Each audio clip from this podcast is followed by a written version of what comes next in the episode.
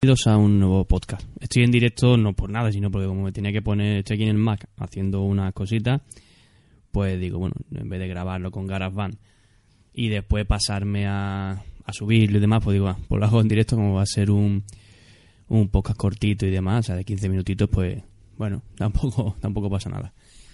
El caso es que quería contaros unas cuantas cositas que tengo por aquí apuntadas, a ver, están por aquí, sí.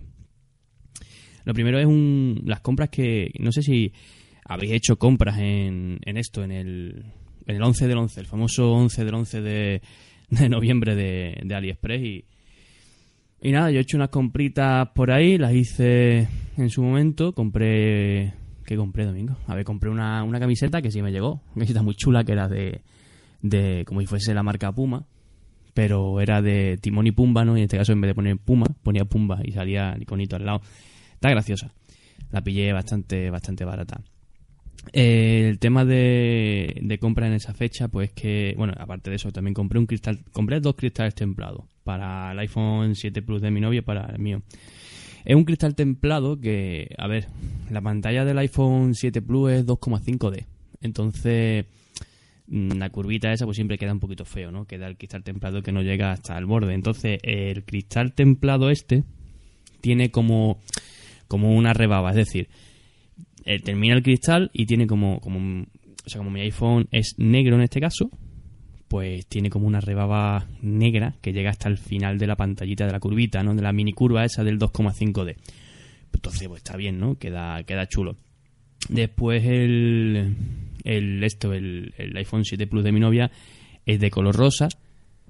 Entonces, mmm, tiene la rebaba esa, es de color rosa, entonces pues desentona un poquito menos, no se ve tan feo, ¿no? No se ve tan feo como, como el cristal normal. Si veis que me callo un segundo es porque toso, ¿vale? Porque estoy un poquillo fastidiado con la garganta, entonces tengo que toser. El caso es que, bueno, no me ha llegado todavía eso. Me llegó la camiseta de Pumba, que sí, que la compré, que la compré por esa fecha. Y me llegó también la, la, una especie como de llavero que también compré y demás que venía muy bien. Una, como un mosquetón con una cuerdecita que viene muy bien para las llaves. El caso es que los cristales templados no me han llegado. Bueno, pues yo esperando, esperando, esperando, abrí disputa porque te avisa, ¿no? AliExpress el periodo de, de protección y demás del producto pues va a caducar y tal. Y yo pues bueno, pues evidentemente abrí mi disputa correspondiente. El caso es que, porque el vendedor no me contestaba, el caso es que no me llegó el producto, no la disputa no avanzaba y digo, ¿esto es? Y ahora, hace nada, hace una semana, me mandaron un mensaje de AliExpress que ahora había, porque el vendedor amplió el periodo de, de protección, ¿no? De, de envío o de producto, algo así, no sé cómo se llama exactamente. El caso es que ahora, hace una semana, me ha mandado el producto el vendedor. O sea, yo lo compro el 11 de noviembre y me llega ahora. Eh, es flipante. Pero bueno, a ver si me llega pronto y ya está. De todas formas, yo tengo un cristal templado puesto que se me ha roto por una esquinita. Y uh, una, una tienda pues me mandó me mandó un, uno que por lo visto dicen que es bueno y tal. Y digo, bueno, pues vamos a probarlo y vamos a, a ver qué tal. Es un cristal templado. Bueno, lo voy a abrir ya que lo tengo, lo tengo aquí, sí. Lo tengo aquí a mano. Es un cristal templado normal y corriente, creo. No es como el que yo he comprado. Sí, es normal y corriente, pero, pero bueno. Buenas noches a los José que se han venido aquí al chat. Bueno, el chat, o sea, no es un podcast que vaya a hacer en directo en plan así, ¿no? Comentando cosas importantes ni nada. Simplemente era un speaker que iba a hacer y digo, bueno, pues lo hago en directo para, para no tener que, tener que grabarlo con GarageBand y después subirlo. Como en el Mac, ¿sabes? Pues lo hago directamente desde aquí. El caso era ese, ¿no? Las compritas que, que me consta que hay gente que ha hecho más compritas el 11 del 11, pero, pero no, le, no les ha llegado todavía. Hay algunos ni... No, hombre, si os queréis quedar, os quedáis, coño. que entonces hay gente que no le ha llegado a las compras. Y bueno, supongo que en esas fechas se verán desbordados. Ahora no sé si no sé si a principios de febrero o algo así, es el año nuevo chino, puede ser, no sé si, si es por esa fecha, pero me parece que es el, el tema del año nuevo chino, que también se retrasa un poquito el tema de la, las compras y las ventas. Y al parecer, en torno a, según me consta, en torno a mayo, abril-mayo, empiezan los pedidos gordos de gente que, aunque no lo creáis, hay gente que confía en pedir su, su por ejemplo, los regalitos de boda, los pide también en AliExpress. Evidentemente salen muy muy baratos, ¿no? El típico mechero, la típica cosita, el tallito, ¿no? Ese que ponen las bodas, las comuniones, los bautizos, que se suelen hacer pues abril, mayo, junio. Hay gente, hay gente loca que se casa en noviembre, ¿no? Con todo el frío, pero bueno, ya eso va en cuestión de gusto. Pero hay gente que pide que los chinos sí son todos iguales. Cabrones, esta gente. Que hay gente que pide los detallitos ahí porque a lo mejor salen en la figurita a 0,10 o 0,15 céntimos y a lo mejor aquí en España pues le sale pues a 0,40 y quieras que no, son 15 o 20 céntimos de diferencia, pero si estamos hablando de 200 muñecos o lo que sea, pues ahí se nota. El caso es que no se sabe cuándo se va a pedir en AliExpress las cosas y te van a llegar y te van a llegar a tiempo. Hay veces que, bueno, que tardan un huevo. Que también digo yo, si las compras el 11 del 11, muy bien. Y los chinos suelen tardar un mes en llegarte las cosas de China y demás porque esperan a tener un contenedor lleno. Si hay tantas compras, coño, saldrán más contenedores, ¿no? Evidentemente se llenará el container antes con muchas compras que, bueno, pero en el caso ellos sabrán sus cuentas. Otra cosa que quería comentaros son las figuritas Funko.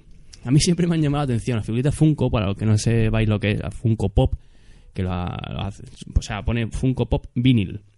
Bueno, el caso es que son las figuritas, los cabezones, vale, ya está. Los cabezones, estos que, muñecos chiquititos cabezones, que los hay de series, de videojuegos, de yo sé, de películas, de personajes famosos, de todo, ¿no? Lo que queráis. A mí siempre me han llamado la atención. Nunca me había animado a, comprar ninguno y me llamaron la atención hace tiempo y pedí una por AliExpress que todavía no me ha llegado.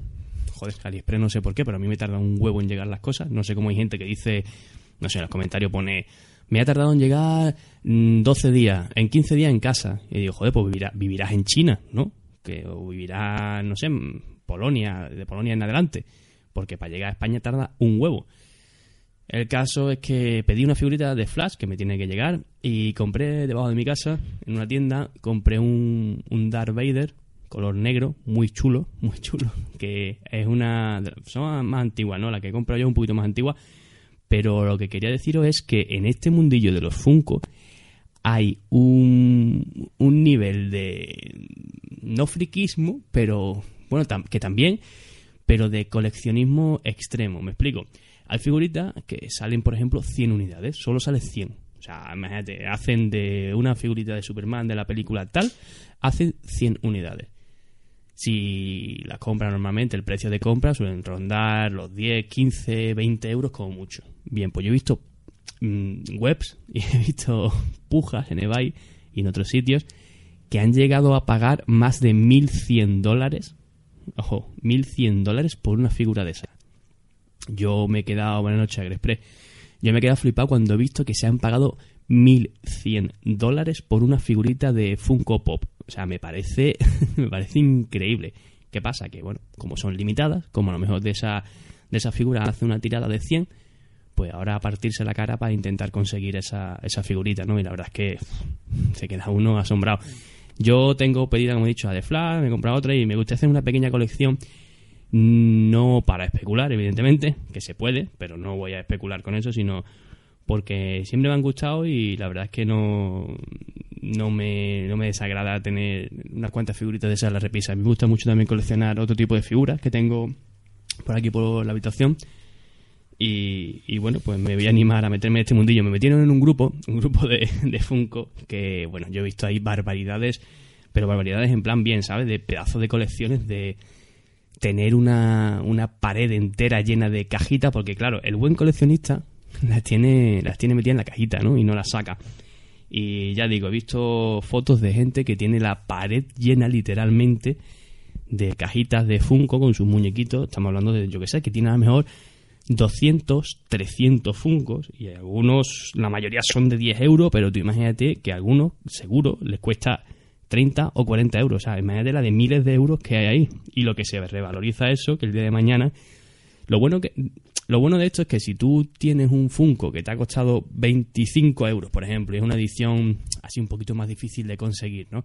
Y, y necesitas comprarte otro porque dices, he visto este que me gusta y este es el que yo quiero pues te deshaces de una que tú no le tengas mucho aprecio, pero que se ha revalorizado un poco, y te puedes pillar otro. Eso sí es lo chulo, pero bueno, especular con muñecos tampoco es una cosa que, que tenga yo que tenga yo en mente ahora mismo. Otra cosita. De esto hablé con, con Converso, de Vidas en Red, y le dije que quería, que quería hacer un podcast, no de los Funko, sino de el reportaje que vi el otro día que os lo recomiendo a los que no lo hayáis visto, de equipo de investigación.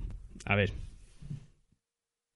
eh, equipo de investigación hace cositas interesantes que, bueno, hacen, a, veces es un poco, un poco en plan alarmista, ¿no?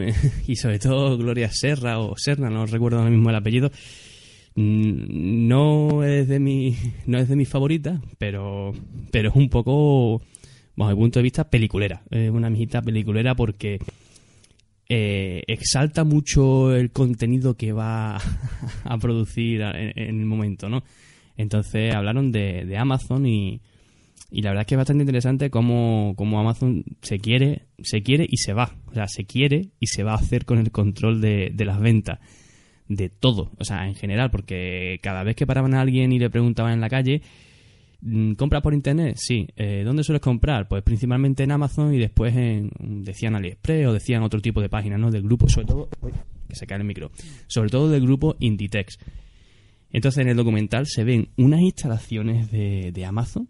O sea, el que no lo haya visto es que os recomiendo encarecidamente que lo veáis porque se ven unas instalaciones, no sé si son 24 campos de fútbol, el tamaño, no sé cuántos kilómetros, 12 veces la altura del Teide si pusiesen todas las estanterías una encima de otra. O sea, una burrada, una burrada.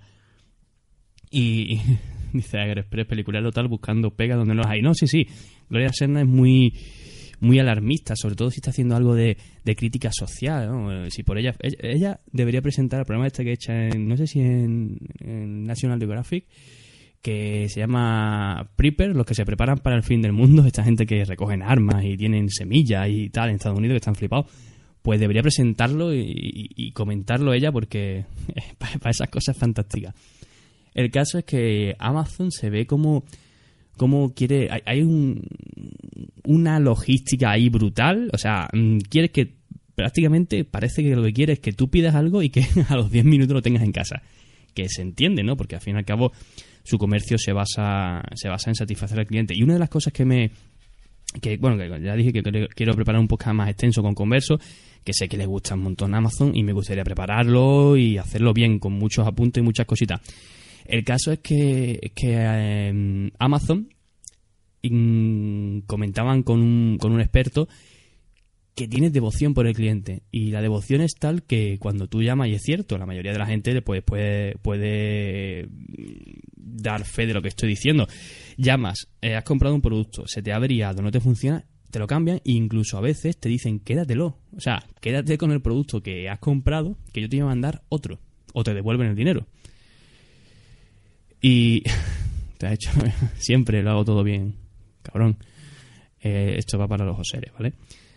El caso es que mm, estaba diciendo que me han despistado a esta gente. Ah, vale, que lo que tiene devoción por el cliente, claro, pero si llegas a un país con la picaresca de España, que todos sabemos cómo somos todos, y digo todos, pues hay gente que, me consta también que ha comprado cosas, ha dicho que se la ha averiado, cuando ha sido por culpa de él o cualquier historia, y se la han quedado y lo han vendido, en fin ya sabemos cómo somos aquí en, aquí en España. En España y en muchos países. Entonces, Amazon parece que trabaja mm, asumiendo las pérdidas que va a tener económicas en este aspecto, pero la única manera que decía el experto de, de satisfacer al cliente, ya que no estás cara a cara para verle la cara y poder echarle la bronca de algo, es tenerlo contento 100%, que tenga una fe ciega en ti como empresa para que al final pues acabe repitiendo y acabe comprando los productos en tu empresa. Y eso es lo que me mola de, de Amazon y, el hambre voraz. Y lo que decían era que Amazon, los, que, los inversores de Amazon invierten a largo plazo.